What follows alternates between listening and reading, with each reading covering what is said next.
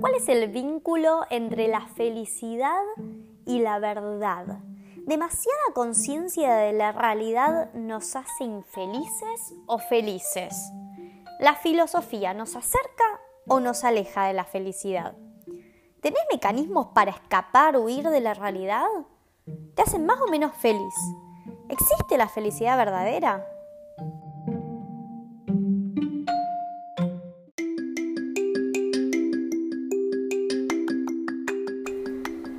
Nombre es Julia Tartaglia y hecha la pregunta, les doy la bienvenida a Filosófica.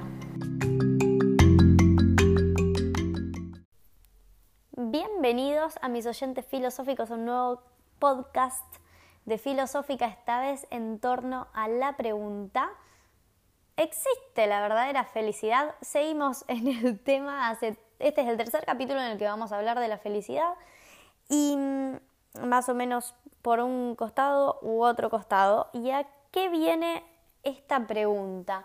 A una frase de John Stuart Mill que dice lo siguiente. Es mejor ser un humano insatisfecho que un cerdo satisfecho. O mejor ser un Sócrates insatisfecho que un necio satisfecho. Traducida podríamos decir que esta famosa frase de Stuart Mill es la que seguramente han escuchado, la ignorancia hacia la felicidad. ¿Bien? Cuanto menos conciencia de la realidad, más feliz sos. Este es un pensamiento eh, bastante usual en los estudiantes de filosofía y también en otra gente muy consciente de la realidad, que eh, es extraño porque el imaginario colectivo de un estudiante de filosofía es como que vive en una burbuja, una nube pedo, perdón, pero mm, como que está mm, mirando las estrellas. Hay una famosísima anécdota de Tales de Mileto, que es el históricamente el primer filósofo mm, que se conoce, o sea, no, seguramente hubo otro antes, pero el primero del que tiene nombre, a que a alguien se le ocurrió escribir el nombre en alguna piedra o algún papiro o lo que sea y pasó a la historia como el primero y mm, de Tales de Mileto cuenta la leyenda, porque casi que es una leyenda, que él iba caminando por la vida y, estaba tan preocupado mirando las estrellas que se caían los pozos. O sea, como que los filósofos siempre están en el más allá, mm, en el mundo inteligible y no saben mucho de la realidad. Y después, al final de cuentas, eh, Tales refuta esa idea cuando por mirar las estrellas puede predecir no sé qué cambio climático o qué cosa del clima que hace que se vuelva millonario porque invirtió en unas aceitunas. Vayan a buscar Google en la historia, está muy interesante, pero no viene al caso. En fin, los filósofos siempre parece que están volando por los aires, pero en realidad yo, a mi parecer, a mí me gusta más la imagen del filósofo que es demasiado consciente de la realidad, sobre todo, como ya saben ustedes, demasiado consciente de la muerte, y mm, por eso es como que esta conciencia de la realidad lo aleja de la felicidad. Como que, oh, no quiero saber tanto queda como una soberbia que mm, se hace la sabia. No, o sea, no quiero ser tan consciente de lo que sucede. Al estilo, preferiría estar vendiendo pulseritas en la playa, como ya dijimos en otro podcast. No quiero saber que se está incendiando el Amazonas, no quiero saber que se están muriendo koalas en Australia, mm, no quiero saber lo que sucede en África, ¿bien? No quiero saber. Le debe haber pasado alguna vez. Más vale hacer como que eso no existe. Y hoy, eh, por eso, ¿por qué quiero hacer como que eso no existe? Pues no me quiero angustiar, bien, quiero ser feliz acá en mi burbuja, en mi mundo mm, tranquilo, eh, que, en el cual elijo más o menos lo que sucede. Y esto de elegir es súper interesante porque la verdad que aunque nosotros creamos que estamos súper conectados hoy en día y que sabemos todo lo que pasa de todos lados, las redes sociales nos dejan moldear la realidad con un clic. O sea, yo no quiero saber lo que pasa en Australia, dejo de seguir a Greenpeace y ya está, me olvidé de lo que pasa en Australia. O sea, si yo me quiero aislar, las redes sociales me permiten eso. Me permiten bloquear la realidad y, y encerrarme en cuatro paredes literalmente. No sé qué opinan, si están de acuerdo con esto. Las redes sociales o, Internet mismo nos acercan más a la realidad o nos alejan de la realidad. Vamos a ir tocando este tema mm, por un lado o por el otro.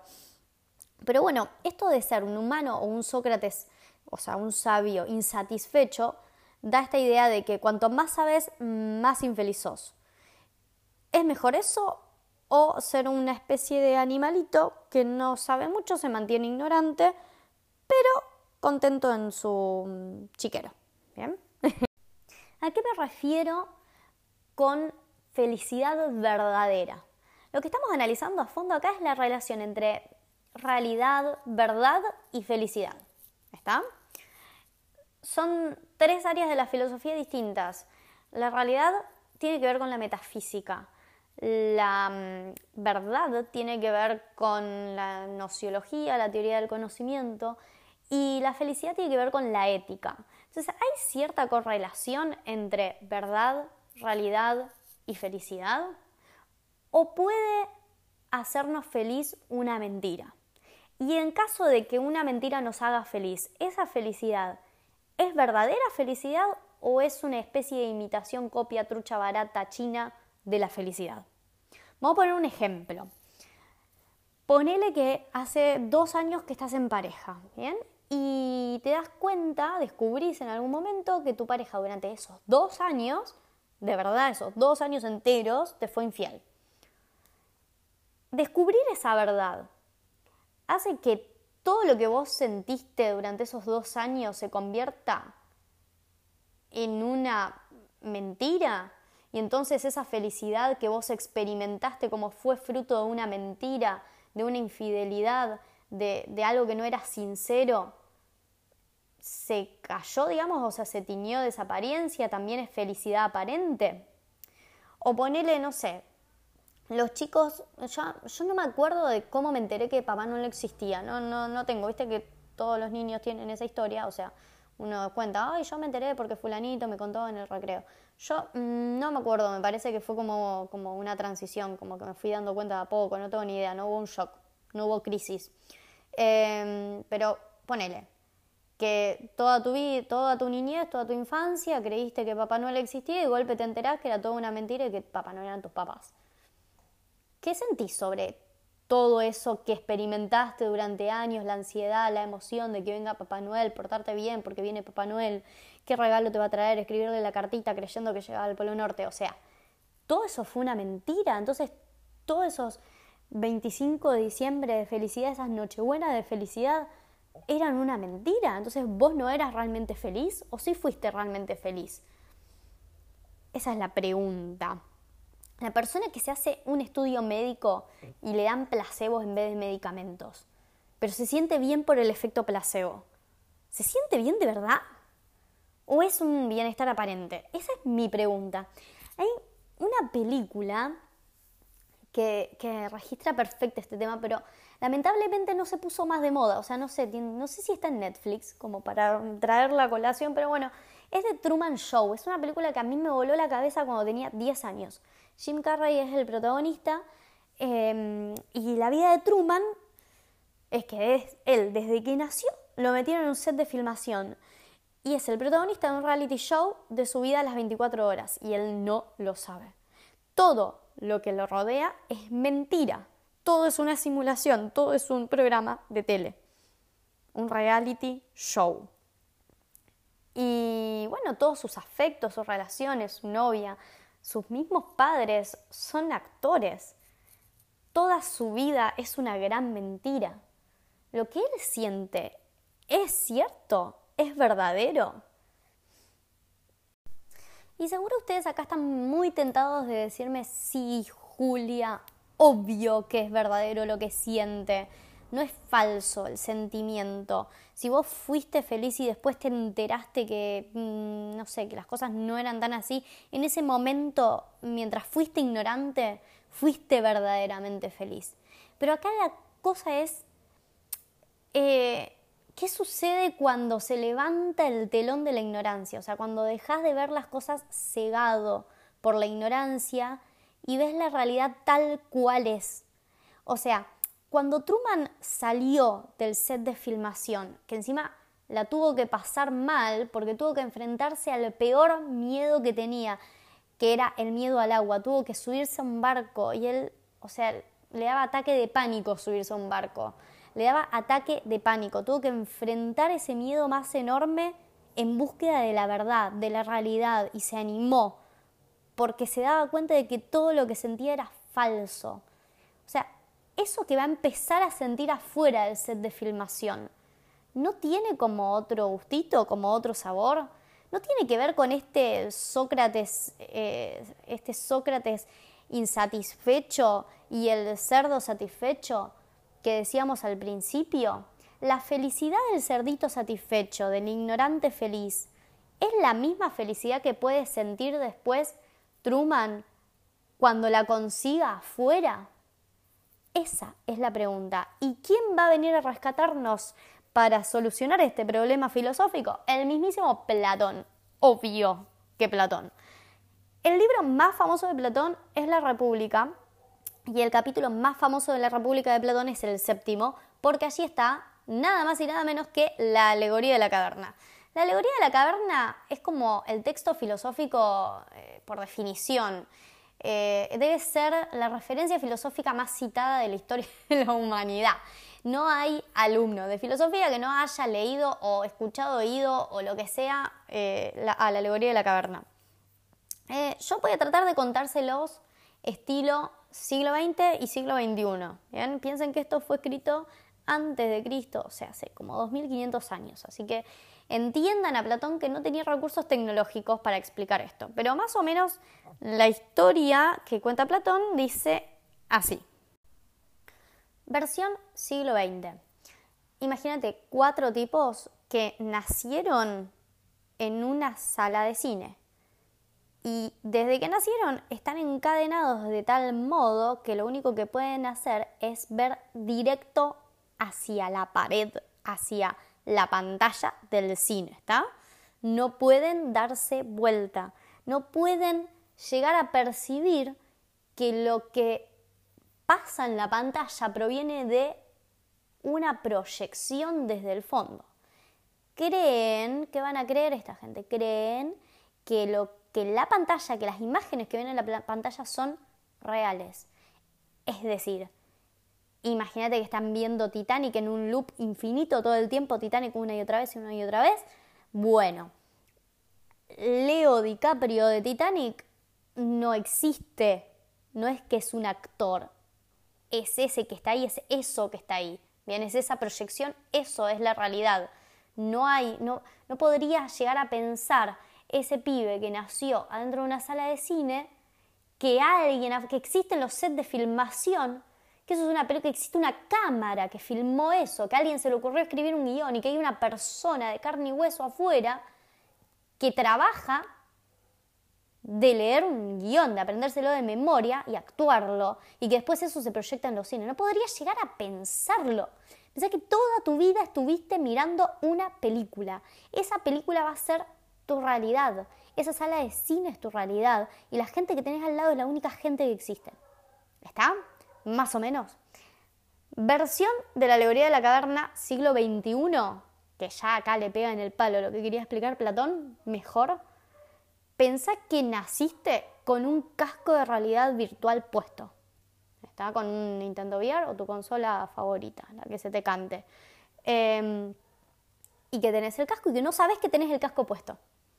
Entonces, el juego eh, eh, que, estás jugando sin saber que estás jugando, bueno, vos vas a creer que esa es tu vida, porque no sabes que tenés un casco de realidad puesto. Pero la historia no termina ahí, porque en la alegoría de la caverna, que en vez de estar en un cine o con un casco de realidad puesto, están en una caverna encerrados viendo proyecciones y sombras en una pared, o sea, un embole, pero bueno, o sea, es como que no había tecnología. Em, uno de, una de las personas que está encerrada en el cine, digamos, logra escapar, logra salir de ahí. Sale de, la sala o se saca el casco de realidad virtual y va a entrar en shock absoluto. O sea, imagínate que vos creías que la vida pasaba por una pantalla y de golpe hay algo afuera, o sea, hay gente caminando por la calle de carne y hueso. Hola. Es el shock como el que tuvo que pasar Truman cuando se enfrentó al peor mm, de sus miedos, ¿no es cierto? Cuando se enfrentó al miedo al agua y descubrió la realidad. Ese shock. Imagínate lo que es darte cuenta de que lo que vos creías que era verdadero era falso. Como cuando descubrí que papá no le existe. Entonces, esa persona sale de la caverna, sale del cine y se enfrenta con la realidad. Se enfrenta con la verdad y se da cuenta de que su vida, todo, toda esta vida había sido trucha. Bien, una copia barata. Lo que dice Platón es que una de esas personas, es que esa persona que sale va a querer volver a contarle a sus amigos. Les va a decir, che, cualquiera esto, esto que estás viviendo no es real. Esto que estás viviendo vos creés que Leo DiCaprio está ahí, pero no, no, Leo DiCaprio es una persona de verdad. Gana Oscar, ay, sí, sí, hay un, hay, hay una entrega de premios, hay un montón de gente que labura de esto, le pagaron por hacer esto, esto se llama película. O sea, imagínate que vos vas y le contás eso a la gente. Y la gente esa que vivió toda su vida ahí adentro, ¿qué va a hacer? ¿Saben lo que dice Platón? Lo van a tratar de loco al que salió de la caverna, a decir cualquiera flaco, estás rebatiendo. Y lo van a querer matar. Sí, dice eso Platón. Lo van a querer matar porque está loco. Y, y medio como que además está como obligando a la gente a salir de su zona de confort, ¿no es cierto? Zona de confort que me hace pensar en el chanchito contento de John Stuart Mill. O sea, ahí claramente hay dos personajes. Están los cerdos satisfechos baboseándose con la película contento, me dicen, uy, uy, mirá, ahí viene la parte del iceberg, ahí viene la parte del iceberg. Y después está el otro que salió, que la pasó súper mal, bien, porque tuvo que pasar por toda esa transición, esa crisis espantosa, darse cuenta de que toda su vida había sido una mentira. Ese es Sócrates, ese es el hombre insatisfecho, el que hace filosofía, el que está con plena conciencia de la realidad. Entonces, ¿qué te querés quedar vos? ¿Quién es más feliz ahí? ¿El de la, copia trucha barata o el de la que tiene la posta? ¿Bien? Y el de la copia trucha barata no quiere salir de la copia trucha barata. ¿Bien? Se quiere quedar ahí, porque mm, nada, porque la ignorancia te hace feliz. ¿Está? Porque es tu zona de confort. Es así. Bueno, o no es así. Contame, qué sé yo. Entonces, volvamos a la pregunta, ¿existe la felicidad verdadera? O sea, ¿Puedo yo decirle al cerdo satisfecho que se queda dentro del cine, que no quiere salir de ahí, che, flaco cualquiera, vos te crees que sos feliz, pero en realidad no sos feliz? ¿Es legítimo decir eso? ¿Es legítimo juzgar a una persona porque está dentro de una caverna? Llamémosle caverna a lo que quieran. A mí no me no quisiera hacer este paralelismo con, entre, entre lo virtual y lo real, ¿no? Porque Mm, creo que, eso es como un prejuicio enorme. Creo que hay muchos padres o, gente, quizás ni siquiera padres, ¿no? Pero gente, gente que cree que, no sé, que no, que, no es lo mismo estar jugando a la Play o a los Sims, ya saben que yo juego mucho a los Sims, em, que salir a jugar a la pelota, ¿no? Antes salimos a jugar a la vereda, pero bueno, ir al club, ponele. Como que no es lo mismo tus amigos con los que hablas por em, internet o por sé, tus amigos virtuales que tus amigos cara a cara. Una relación virtual no es lo mismo que una relación cara a cara, porque siempre es más importante el cara a cara, el cara a cara no se cambia por nada. Em, ¿Qué creen ustedes? O sea, ¿tendrá que ver con eso? Yo no quisiera hacer ese paralelismo. A mí me parece que la caverna se le inventa a cada uno. Me parece que la caverna tiene que ver con la zona de confort con lo que haces vos para no ser consciente de la realidad, para escapar de la realidad, para escapar de los koalas que se están muriendo por el incendio en Australia. Yo quiero creer que ya no se está muriendo ninguno. Pero bueno, porque esa es mi caverna. ¿está? Cada uno se inventa su mundo trucho a propósito. Pero yo te puedo decir, che, ojo, porque vos te crees feliz en tu mundo trucho, en tu palacio artificial de mentira, pero no estás siendo feliz. ¿Puedo decir eso? ¿Es legítimo? Muchas, a ver, piensen, las religiones mismas se han agarrado de esta idea de Platón de la caverna para decir, hey, ojo, porque todo lo que experimentes acá no es, esta no es la vida aposta. La vida aposta está después de la muerte. Bien, entonces ponete las pilas para vivir esa vida aposta, la vida de verdad. Esto es una copia, es un intento de vida buena. Pero bueno, hay sufrimiento y demás. Entonces en la otra vida vas a ver que va a estar todo copado, va a estar todo bien. El que se súper enojó con esto, obvio, fue Nietzsche. Nietzsche directamente llamó a la religión el platonismo para el pueblo. Y, le enojaba mucho de Platón esta idea de, creer que todo lo que vivíamos era una apariencia de la realidad y que la realidad era una abstracción que estaba en otro lado. Nietzsche dice, che, no, no neguemos la vida, esta es la vida, ¿bien? Acá está la vida, la vida, tiene que ver precisamente con toda con la naturaleza, con tus impulsos, con tus sentimientos, con tus pasiones, con todo eso que tenés que mm, reprimir a veces por la civilización, eh, por, todo eso que te pasa en tu estómago. El dios de Nietzsche es Baco, es el dios del vino. Nietzsche está enamorado de, mm, no sé, del baile, de la música, de los tambores, em, de, de, todo lo que nos sale como de las vísceras, ¿bien? de lo que nos hace animales. Esa es la vida para Nietzsche. Ahora, si estamos hablando de que esa es la vida, ojo, porque no se trata de cualquier pasión o de cualquier sentimiento, no se trata solamente de los sentimientos placenteros.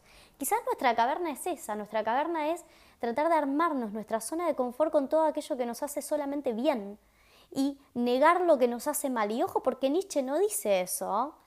En ese sentido, Nietzsche te invita a que vos experimentes todo por entero, lo bueno y lo malo. Esa es la vida. La vida es conciencia de la muerte, el sufrimiento. Acuérdense que él sufría un montón porque estaba enfermo, porque tenía migrañas. Entonces, la vida es racionalidad, pero también es locura. Todos los contrarios juntos. Todo eso es la vida. Y si vos te vas a meter en tu caverna donde solo hay estímulos placenteros, no sé, seguramente estés viviendo en un mundo de apariencias. Seguramente estés tratando de vivir como un cerdito satisfecho. Capaz que adentro de la caverna vos sentís que estás experimentando un nivel 10 de felicidad y que no podés ser más feliz de eso, que eso. Pero pensemos en Truman. A Truman, Truman estaba chocho, Truman no necesitaba nada porque todo se lo daba a la producción y la producción se encargaba de que salga a la perfección su vida. Entonces, ¿por qué se fue? Bien, Truman le tenía pánico al agua y se animó a cruzar el mar hacia lo desconocido. Bien, esas ganas de ir más allá, de salir de la caverna, de salir de tu zona de confort, de experimentar incluso hasta lo desagradable, incluso la desesperación, eso es lo que nos hace humanos. Y a lo mejor saliste, te desesperaste, te dio pánico y después fuiste feliz, porque en algún momento todo vuelve y los contrarios se equilibran y estuviste triste y después estás feliz. Y la felicidad después de la desesperación debe tener otro gustito. Debe tener un gustito más a un nivel 20, no un nivel 10. Y ahí capaz que te das cuenta de que antes no eras tan feliz y de que hay una, hay una verdadera felicidad. El tema es que ¿cuándo se termina eso? ¿Cómo sé yo que estoy siendo plenamente feliz? ¿Cómo me doy cuenta en el mientras tanto, en el durante? Parecería que solo nos damos cuenta después de que pasa el tiempo. Será como dice Aristóteles, que uno puede decir que ha sido feliz una vez que ha muerto. Y lo dirán los otros. Este hombre, esta mujer, fue feliz.